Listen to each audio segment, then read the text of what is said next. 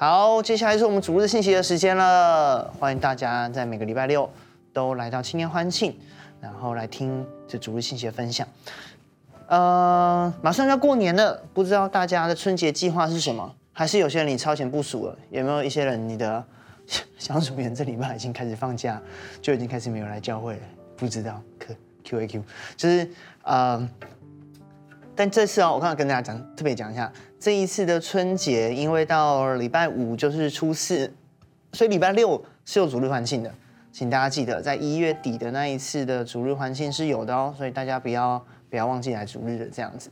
那呃，二月初那一次是不是？反正 anyway 就是初五那一次的主日是有的。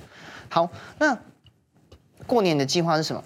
我们出去玩吗？吃好吃的年夜饭吗？还是说小时候我们家？啊、只要一到春节，就是会回爷爷奶奶家吃年夜饭，然后吃完就很开心。这是我一年一次的可以去租漫画回来看的时间。就我们家，包括我们那时候的传统，我们就从那个时候可以租漫画回来看。所以我都超级期待过年那个期间，因为我们家会有一些漫画可以看，那、啊、平常是没有的这样子。然后不知道你们的呃春节 routine 是什么？就大家可能有自己的春节 routine，就是会做什么样的事情？但你又不知道有没有哪些人，你的计划是正准备要被打乱的。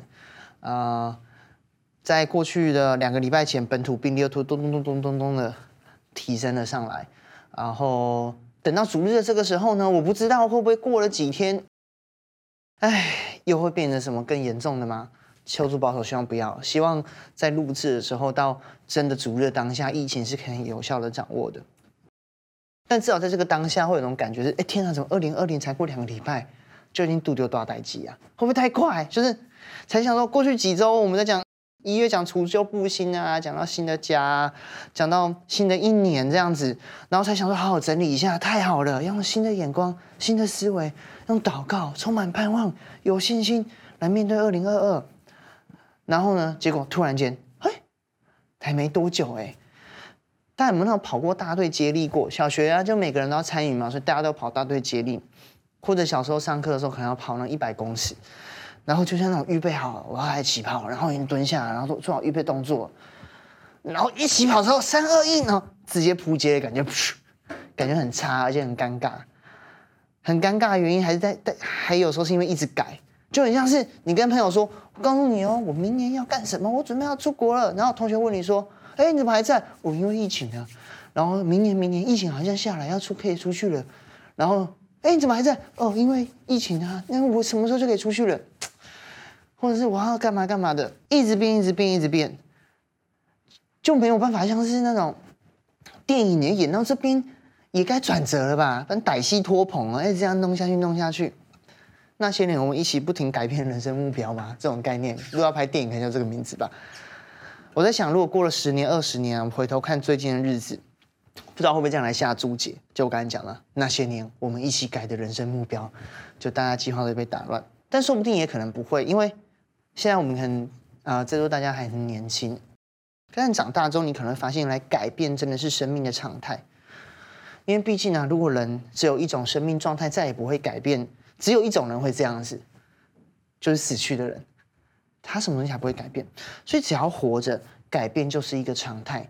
当然，最近改变有点太大，但是改变不是一个我们要去拒绝或者我们要去排斥的东西。这礼拜让我们来拥抱改变这件事情，不要把改变看成不速之客，甚至是我们想要摆脱的东西，而是我们要知道怎么在许多的改变当中，可以越改变越往生命的方向去前进。而这时候，我们就需要一些帮助。过去，当我们还年轻的时候，我们好像在个发射轨道上面是设计好的，念书啊，父母啊，anyway，就像那个我前阵在看 YouTube 在播那个什么，这三四三十年来钢弹的转变，就是钢弹是我那个时候年轻时候机器人卡通这样，然后钢弹出发的时候都有轨道，然后就这样砰，他们冲出去这样，或者你看到火箭或者那种飞机的。电影《太空梭》《星际异攻队》都有一个轨道。我们年轻的时候好像在发射轨道上，我们不用想太多，只要负责照着轨道上的设计，只要加速就好了。就像我们都曾经听过了啊，不要想那么多，就好好吃饭长大。小朋友就多睡就好，多吃就好。长大一点呢，好好念书就好。啊，再大一点呢，好好孝顺爸妈就好，就是很简单，就是加速就好。就像你在轨道上，在飞机要起飞前，就是把速度拉上去，那就是我们唯一要在意的事情。但是当我们真的起飞了，有些人或早或晚，有些人早点出社会，有些人晚一点，有些人在走上不同的轨道。但是我们总有一天，我们好像会像《神鬼奇航》的电影那个出航一样，或者自然在海中、在沙漠中、在太空翱翔，前面是没有轨道的。我们的生命不再只是加速就好，我们需要有方向。第一个给大家的事情是，我们的生命需要方向，尤其在。我们脱离的轨道，或者因为一些改变，影响了我们原本设设计的、以为可以一直走的东西的时候，如同现在的的疫情。诗篇一百九篇这边说：“你的话是我脚前的灯，路上的光。”这边讲的路，在原文里面讲的是人生路程这么长远的路，而脚前的灯这边讲的事情是啊、我三步就可以到的距离，我看得到的，下一步可以往前进的那样的脚前的光。很多时候，我们的生命就如同诗篇这边所描述的，我们既知道很大的距离，我们知道我们该往哪里去，我们知道我们的目标是什么。对你二零二二，我们有很完美的计划；对我们的人生，我们也从神领受了，或者在成长过程当中，我知道我的目标要去哪里。但是有时候，我们需要一点小小的帮助，就是脚前的灯。除了路上的光，我们就是需要脚前的灯。大家还记得有个长隆海运的画面吗？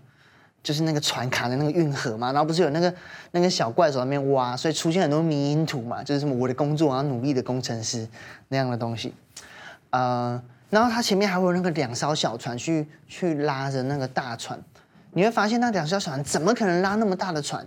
但其实它就是帮忙它稍微想要调整方向。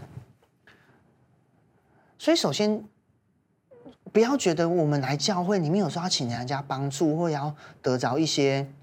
或者在教会里面，我想说教练，像今天讲的生命的教练，呃，需要有人来教练我，是不是代表我做的很差？我很需要帮助，不然为什么要守望我？为什么要遮盖我？为什么来教会我需要来帮忙？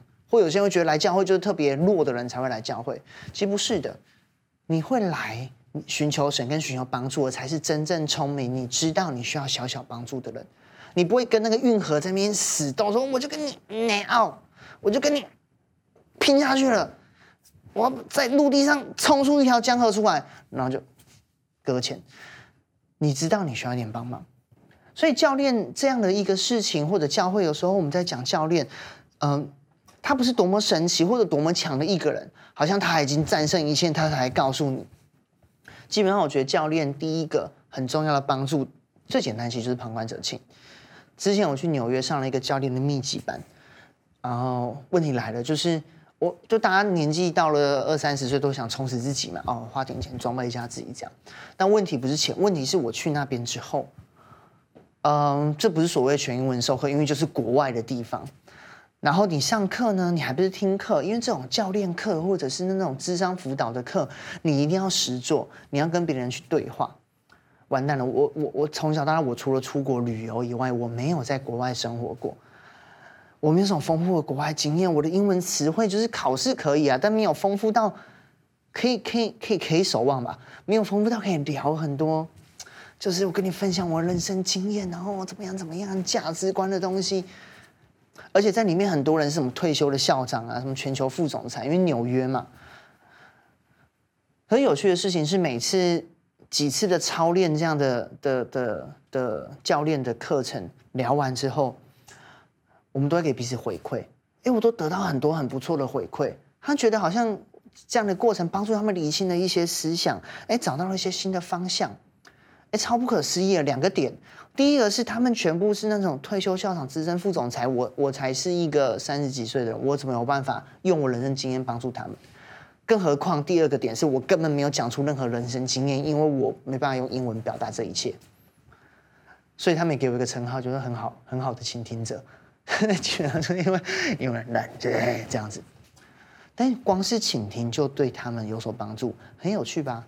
我们人生需要帮助，需要教练，真的就是因为有时候我们需要这一点点的倾听，需要这一点点的的帮助，因为我们都承认我们的方向很远，但是我们前面这三步的光，这三步的灯，我们有时候找不到。那圣经怎么样讲这样的一个教练的连结跟一个帮助跟被帮助的关系？圣经里面比较明显的师徒关系，通常会想到摩西跟约书亚，因为一起打仗，又想到传承。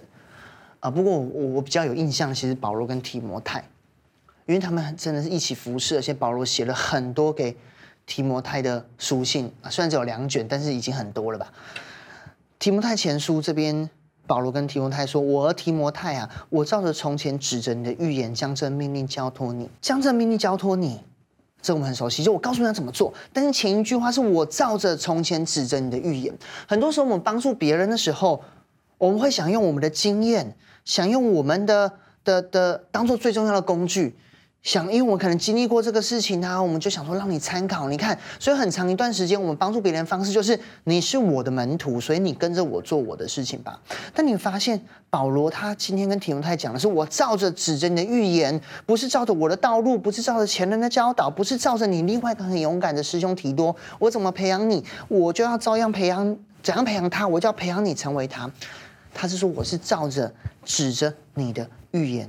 这个是非常决定性的不同，在所谓的教练跟所谓的模仿上面，在帮助别人跟被帮助的同时，如果我们只想把经验当做唯一的媒介，而忘记其实这些经验只是众多道路的其中一个，而我们每个人都有专属的道路的话，我们会不断的想要参考。参考久了就变比较，比较久了就是在别人的战场上，在别人的道路上做着我们自己所不擅长的事情。其实这种题目从二零二一、二一讲到二零二二了，在改变当中，我们都觉得特别的混乱，所以我们都特别想要找到方向，我们就想要参考，我们就想要问，我们就想说谁啊？直接告诉我吧，最好规划我每一天每一天可以怎么做。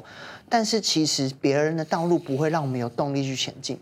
我们要找到专属我们的道路，如同保罗帮助提摩太找到的那个指着他的预言，我们才会有动力去前进。我们终于会像那艘船一样通，终于脱困了，可以向着路上的灯去前进。其实这也是为什么那时候我光是靠着用听跟一些超破的英文，就可以帮助他们理清思绪，呃，理清思绪，然后最后成功结业的原因。因为那个过程其实就只是在帮助他们去理清一些。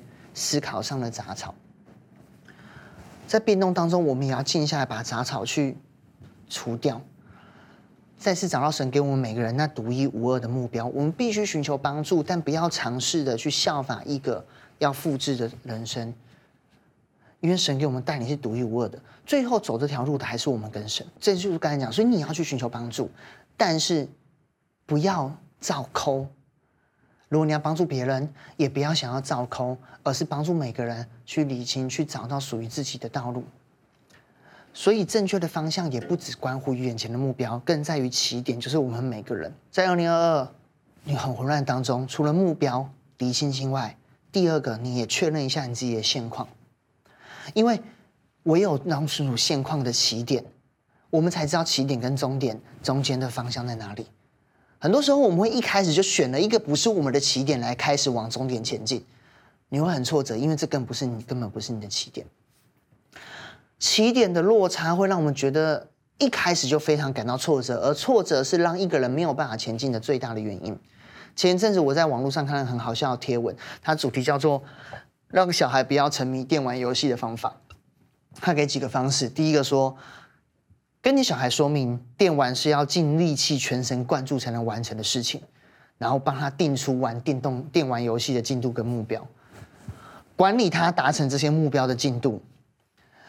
进度缓慢，你就要斥责他，问他为什么玩电动的进度那么缓慢，要他找出怎么赶回打电动进度的方法，然后每天他打电动的时候，对他的操作方式要给予口头建议，只要做到这样就 OK 了，你就可以帮助你小孩不再沉迷于电动玩具了。我刚才说父母都想试试看，但那天我在跟办公室的人讲的时候，有人说这有两条路啦，一个是这样，另外一个是真的培养出一个电竞选手啊，不小心怎么刚好发掘出他的天赋，哎，这样好像也不错啊。其实为什么这样的行为会让一个人没有动力？因为我觉得重点要后面这几个，这些斥责、这些问为什么缓慢、告诉他为什么赶回进度、给他口头建议的操作。这样都会让接收这个话的人一直觉得我不够，我不好。很多时候我们在帮助别人或者提醒自己长大的方式，都是让我们自己要告诉自己我不够，我不好，我很差。但是，但是，但是，其实当我们对自己觉得不够不好，当我们对起点是没有信心，对自己没有信心的时候，我们是最难好好发挥自己的。我们反而会放弃很多，在开始的几步之后，放弃很多原本有机会成功的道路，因为我们觉得不好的自己就走不出好、不配好的路，也不配好的未来。我们担心会会失败，失败之后会担心失去更多，最后又会害怕下一个失落才开始。所以，好的教练。会帮助我们了解我们的现况。一个好的教练必须能够帮助你了解并且喜欢自己的现况。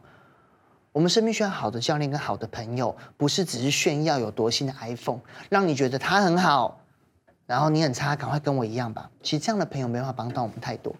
一个好的朋友是愿意倾听，能够帮助我们一起看见属于我们自己的价值的这样的一个朋友的这样一个教练。诗篇一百三十九篇有经文说：“耶和华，你已经鉴察我，认识我。我坐下，我起来，你都晓得。你从远处知道我的意念，我行路，我谈过，你都鉴察，你也深知我一切所行的。神其实就是我们最好的教练。他这个最感人的点，除了在于他给我们大使命，他的话语又可以成为我们脚前的灯以外，他还知道我们一切的现况。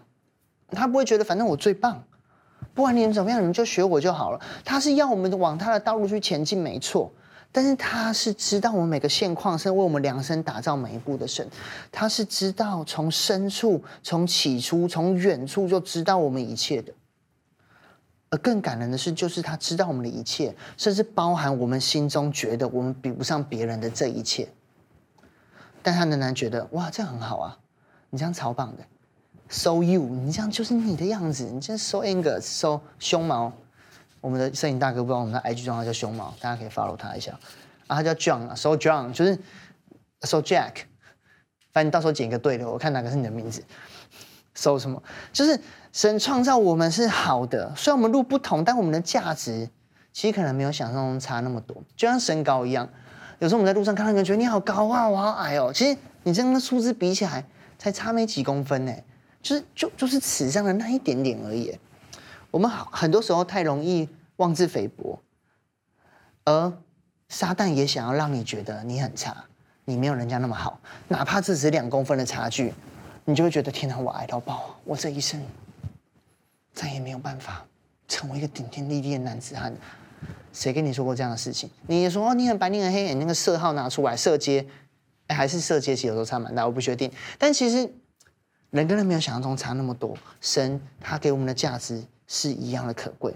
好的教练、好的伙伴、好的朋友，会帮助你看重你的现况，而且不否定这样的现况。就像保罗他也跟提摩太这样讲，他提摩太前书四章说：“不可叫人小看你年轻，只要在言语、行为、爱心、信心、清洁上，都做信徒的榜样。”其实，当你看新约教会的时期的每一个人物的时候，提摩太不是一个特别出色的人，他有一个很强的师父。他有一个相对蛮强的一个师兄，还有有发生过一个插曲，在哥林多前后书的那个时期，就是保罗写给哥林多教会的书信，就是因为要请他们要改变一些事情，就很像是你这个区长，你是一个小组长，你是一个呃小组带讨论的的的领袖或者一个部门的小主管，哦，你发现有个团队的状况不好。哦，你就派了你的助手去跟他们说，来，这是我的 email，这是我给的 comment，你拿这个去跟他们沟通，帮他们一下。提摩太带着师傅的书信去了，回来之后状况只有变得更糟。后来保罗又写了，总共写了四封书信。后来第三封书信，第一封写过去，提摩太带过去，哦，回来太糟了。保罗也很生气，写了第二封过去，屌他们一下，然后又写了第三封书信。这封叫提多带过去，就提多带过去之后，就把事情弄得妥妥当当的。然后保罗还没到，就觉得太开心了，就寄了第四封信书信说：“哇，你们真的太好了，我跟你们什么样的关系？巴拉巴拉的。”如果你是提摩太，你会怎么想啊？而且提摩太胃还很差，就保罗还甚至说你要喝一点点小酒，就那个酒不知道是药还是什么的意思，但是用字翻译是酒。哦，就像一个胃很差的提摩太，然后保罗那么冲哦，跟着他宣教传福音啊、哦，有个师兄宣教传福音啊、哦，叫我去帮忙处理个事情回来啊、哦，炸了，然后师兄去哦，他竟然做到了哦，那种感觉。但保罗告诉他说，不要小看自己，这些失败不能定义我们，不能定义提摩太。后来提摩太要在他所在的教会要牧养很多甚至年纪比他还大的人。而且那些人也不是他传福音，也是保罗在那边开启福音工作所留下来的。腓立比那边的那些人，这是多大的压力！但是保罗告诉他说：“不可叫人小看你年轻，过去就过去的，现在的起点，你就还年轻，其实就不怎么样嘛。接下来事情没关系，就继续在言语、行为、爱心、信心、情节上，就试着站稳就行了。重点不在于过去，未来也很棒，但是重点在于，更重要，重点在于你现在这个起点站稳。如果你现在觉得很多东西都很混乱，不知道该怎么办，就先确保在你的言语、行为。”爱心、信心，还有圣洁上，都去做到稳妥，你这个起点就是对的。起点对，才有办法带出下一个对的结果，才有办法让终点越来越正确。这就是数学归纳法。如果你 是学数学相关科系，应该知道我在讲什么。所以，身为别人父母、家人、朋友，甚至小组长，啊、有些领袖，我们很想帮助别人的时候，我们要提醒自己，我们的帮助其实让他对于自己的现况。越来越有信心跟爱心，越来越有爱自己，越来越有盼望，还是我们会让他越来越不爱自己？这是很大的提醒。当我们要找一个教练，或我们想说我们在教会里面久了，我们去教练一个人，要去帮助一个人的时候，切记我们绝对不能像刚才所说的，就只想用我的经验去让他走我的道路。我们也不能就忽略他的现况，或者去让他觉得他现况很糟。这样最终会让我们没办法前进。选择一个好的朋友，我们要成为好的朋友、好的教练。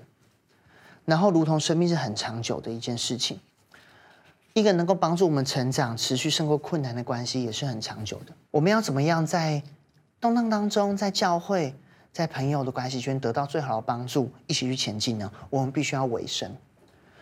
选择委身才能持续的成长。如果你今天你去外面上了一个，现在很流行做什么 coach 嘛，你去上那个什么教练课之类的，啊、呃，他第一堂课一定会叫你做一件事情，是他会让你知道这个过程要干什么。比如说像我刚才讲的，他会让你知道说，这重点不是我要跟你讲答案，就是我要帮助你找你的答案。然后呢，他可能会告诉你说，他会花很多时间帮你在理清你的现况。你在教会里面有小组长，你来的时候，你发现他也会这样子，他会鼓励你，他不止给你答案，他会帮你祷告，找到你的路。然后呢，他也会想要很多时候问你很多问题，所以不要小组都觉得很烦。那小组长根本就问我都回答完了，因为重点他不是想问你问题，他是要了解你，他也要让你去了解你自己。好，那你做这样事情之后，通常教练课程会跟你还有做下一件事情，就是讲好这段过程要走多久，可能要一个前一个就是半年、一年。几次一个教练过程，不会一次谈话就解决你生命的所有问题，因为你的生命是长久的，能够解决你生命问题的关系也必须长久、持续、维生的，才有办法让我们一直在改变当中，翱翔在改变上面。现在交朋友很方便。我们可以很快认识新朋友，也可以很快的放弃一段关系，因为总是可以透过很多软体找到新的朋友。但是关系是一段旅程，会有好的，也有不开心的时候。不管是家人、老师、朋友，我们都会有一些相处上的拉扯。有些东西我们很明白是谁对谁错，就谁改。但有些东西就是互动上的关系的磨合。其实越是彼此看重的人。有时候反而越容易激发出很多极端的情绪，有特别开心，也会有特别不开心。但这种特别不开心的时候，我们遇到，我们就会想要拒绝这些人的意见相处，我们反而想要离开家庭，离开我们的校园，离开我们的职场，离开我们的教会。我们反而会想去找网络上的一些人，有些人可以给我们认同，有些人可以给我们一些支持，但是。这些人他可能可以给我们建议，但他并没有打算跟我们走下去。保罗在写给哥林多教会的书信这边讲到：你们学基督的师傅虽有一万，但为父的却是不多。只有父亲的心，只有愿意爱我们的人，愿意跟我们走下去的人，他们才有办法帮助我们面对眼前的这些问题。保罗这边继续讲了说：所以我求你效法我们，求你们效法我。因为我已经打发提摩太到你那里去，他在主里面是我所亲爱有忠心的儿子。OK，所以提摩太是带第二封信去的，他必须提醒你，他必须提醒你们，纪念我在基督里怎么行事，在各处各教会怎么教导别人。保罗这时候写给哥林多教会的时候，其实是在一个关系很拉扯、不满的时候。但是保罗为什么持续在这种关系有拉扯的时候，还对他们写信、跟他们说话？因为对他来说，这个关系是他选择去委身的。保罗要他们去效法他自己，不是效法道路而已，更是效法这样的生命。是的，我们生命是最重，我们生命最重要不是效法别人道路，而是走出自己的道路。我们生命最重要的不是用别人的起点，而是找到我们自己现在的起点。但是生命是可以激励另外一个生命的。保罗要他们效法的不是他做了什么，而是效法他的生命。只有长期尾声的关系，我们才可以认识到一个很完整的生命。有些人可以讲话讲得很好，但是你不知道他背后经历了什么。但是你如果如果可以真的知道的，我还是一直印象很深刻。在去年年底，我们那一次圣诞晚餐餐桌上，新宇在分享他的一个家庭的经历的时候，如果你不知道，你可以去看那个影片。你会突然间，你知道他的生活，你又看到他之前讲的道，那个连接起来所带来的影响力，才是大的。上帝为我们的预备的父亲、母亲、师长、权柄，这些人为什么在我们身边？就是为了借由他们的生命跟生活来帮助我们。在教会里面也是，教会生活是一种生活，最好的牧养方式，还有传福音的方式，就是跟他们生活在一起。牧羊有很棒的工具，传福音有很棒的工具，但最重要的是要生活在一起。牧羊人的每一天是跟羊群生活在一起。上礼拜我去证婚，就是上礼拜六的讲道，不是我讲，我去证婚。呃，我证婚的的对象是一个，呃，是一对。那时候我在台北开拓北青，就现在石麦的时候，我们去校园的收割的一个，就完全是木道友，从没有信主到信主。啊，他们那对夫妻很厉害，他们交往了十二年，他们从十五岁就是国高中的时候就开始交往，然后一路长跑到出社会工作，然后结婚。我就一直想到他们一直放那个交往影片，我就想到像那些年我们一起追的女孩，就真的这样一路追到那种感觉，哎，超励志的。就是那婚礼当下就哇这样子。但那时候我们聊了很多，就是我们是后来可能认识，就是这这四五年的事情。但那时候他们都还是大学生，然后经历了一些事情。然后我们在婚礼当下分享一些，在车上也有一些认识的同学，也是一起信主的同学，然后就一起在我我们在车上聊天，我们就回想起很多以前一直在北青在校园的日子，然后聊到，甚至现在聊到他们自己对于他们角度来讲，对于青年世代的负担是什么。那种感觉很强烈，就是我们不是那种感觉，不是一个跟一个很有想法的人在聊天，或者我今天去遇到哪一个哪个教会很强的青年辅导，我们去交流彼此的意见，而是真实的看到一个人从还没有信主到信主，到现在对神有那么火热的心，我们可以互相讨论，然后看到他在讲他的婚姻的时候，你知道那个不是一个我只今天认识看影片的，而是真的。看过他们经历了什么事情的那种感动，跟那个当下的满足感，还有那种被激励的感受，你会突然间觉得好，我们要怎么样再继续的为我们这个世代一起委身去走下去，去接起福音的棒子，那样力道是非常非常非常的强的。我们要选择委身在我们身边关系当中，因为这些关系是神所预备的祝福。不要放弃关系，不要放弃沟通。神给我们祝福不是这些人，他可以带来给我们是好处，就是这些人。就是这些人，其实神自己用他的方式预备他自己来成为那个尾声在我们生命当中不放弃、拜啊永不放弃的教练。保罗他这样的陪伴带领他的弟子们各处的服侍，耶稣带领门徒们这样的服侍。今天我们也在教会生活当中，跟我们所认识的朋友们一起经历高低起伏。这些的祝福，为了让我们在这个路上可以不断的激励、有动力的去前进、去前进、去前进。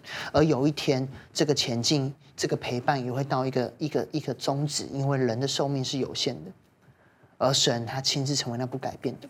提摩太后书是保罗写给他的弟子提摩太的最后一封书信，因为也是他很后面写了几封书信了，基本上这好像是他最后一封了。因为接下来他就就就就训道，他对提摩太说：“你从我听的那纯正话语的规模，要在基督耶稣的里用信心跟爱心常常守着。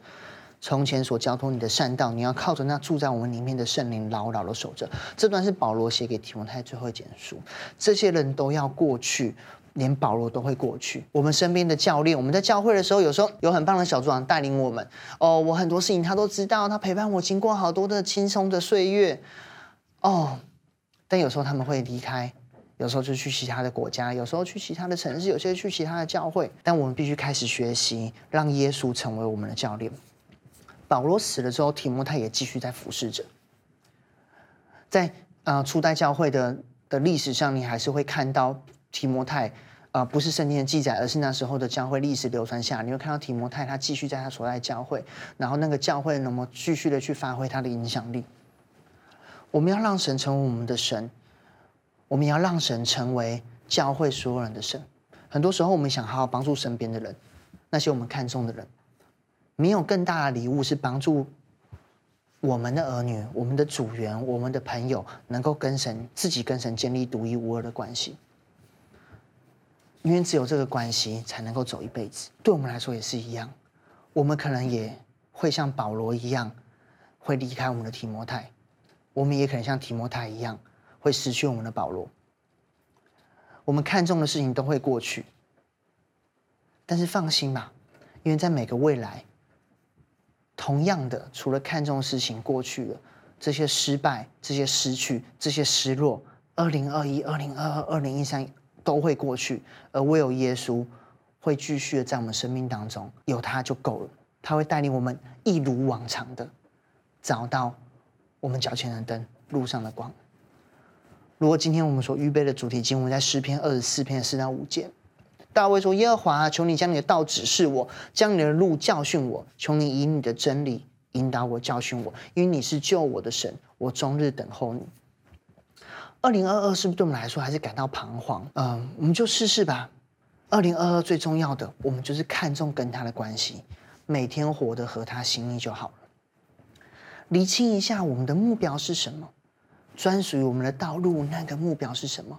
不用跟别人比较，确认一下我的状况还好吗？让自己的状况可以好好的，然后拥抱你现在所遇到的改变。因为这些事情都会过去，但神仍然在你身边。这些改变是神给我们的祝福。我们身边的人拥抱这些人，因为这是神给我们的祝福。跟神和好，拥抱这个教练，他是我们的祝福。跟自己不要放弃自己，拥抱自己，因为我们自己是神给我们每个人最大的祝福。最大的祝福是神啊！我说在地上，你自己本身也是一个很重要的祝福。不要小看自己，过去的自己、现在的自己、未来的自己，都是他所喜悦的。这是你的专属的生命教练，也就是耶稣，他透过圣经要告诉你的第一堂教练课的信息。接下来的每一天，他还会继续陪你，跟你对话。他会像个好朋友一样，继续帮助你去理清，继续帮助你去安慰你，继续的陪伴你。他也会委身在一切的改变当中，都不离开你。但是你愿意也跟他不放弃你一样的心，这样的不放弃自己吗？很多时候这很难，这很难。我们都像提摩太，我们都彷徨，我们不知道为什么从一个原本我在的家庭里面，好像因为一开始的憧憬被保罗被一个师傅带出来，我也不知道为什么当我试着去做我师傅要做的事情的时候，会遇到这些挫折。我也不知道这个师傅有一天为什么就这样就走了。那我我该怎么办呢？神还在，神还在。你的保罗是什么？你生命的教练是什么？你原本拿什么东西当做你的目标？是朋友吗？是什么呢？但今天我们要让神成为那个唯一的生命教练。我们一起来做个祷告。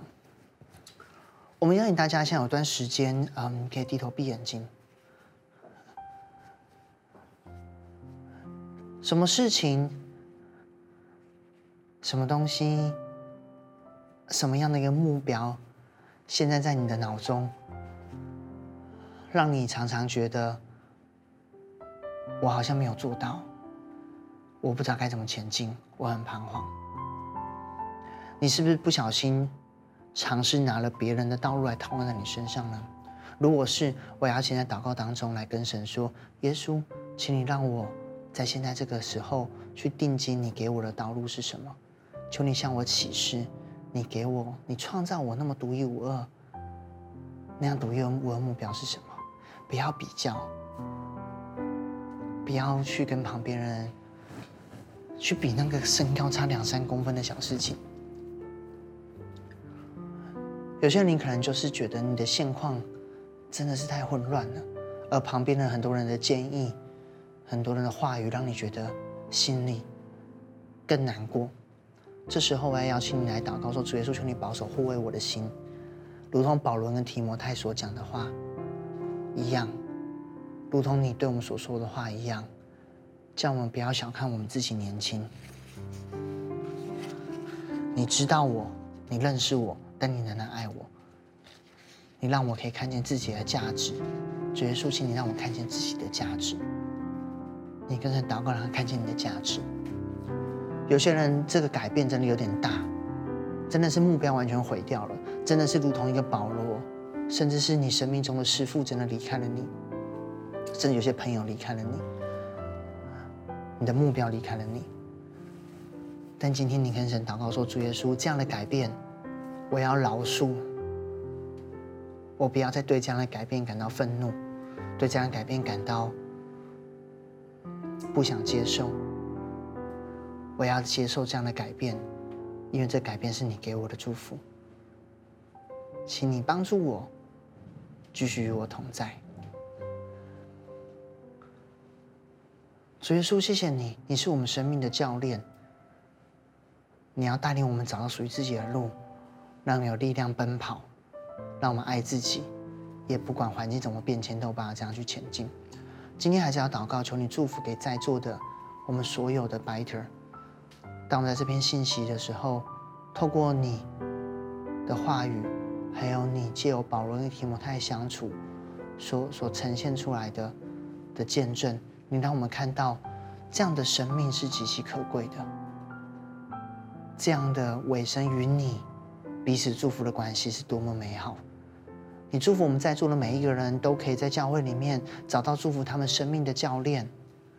这个教练可能是很好的朋友，可能是他们属灵的遮盖，也帮助他们不受一些教练以外的、合你心意教练以外的其他网络上的话语比较，还有不合你心意的权柄的伤害影响。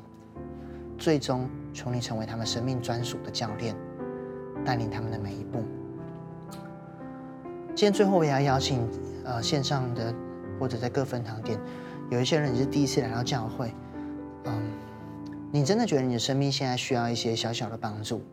记得，如同刚才所说的，不是代表你不好，不是代表你很差，所以需要被教会帮助。其实就是因为你很好，神才想要帮助你活出这样的价值，教会才想要在这边来帮助你。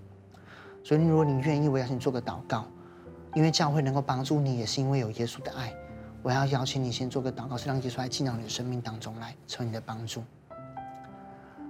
或有些人你是基督徒很长一阵子了，可是你其实发现你的生活并没有让神来亲自来带领你。你需要在今天，你愿意。再次的邀请神来成为生命的教练，因为你已经受够了那样的在在许多别人的目标当中迷失，你已经受够了那个对自己看自己一直都永远没办法有自信，没办法爱自己，你也已经受够了去怨恨，去对这些的改变感到不满的日子。你想要活出个不一样的生命的，我要邀请你一句一句来跟我做这样的祷告，亲爱的主耶稣，谢谢你爱我。谢谢用你的心意来创造我，而且造我极其宝贵。也感谢你愿意进到我的生命中，成为我的教练，来带领我走走生命的每一天。而今天我也要来回应你，主耶稣，我要邀请你进到我的生命当中来。成为我的救主，以及生命的主，带领我的每一步路，活出生命最美好的祝福，活出生命最美好的价值，活出最精彩的一生，直到永恒。谢谢你为我死，流出宝血洗净我的罪，叫我可以过一个焕然一新的生命。请你在二零二二还有未来的每一天，都这样来带领我。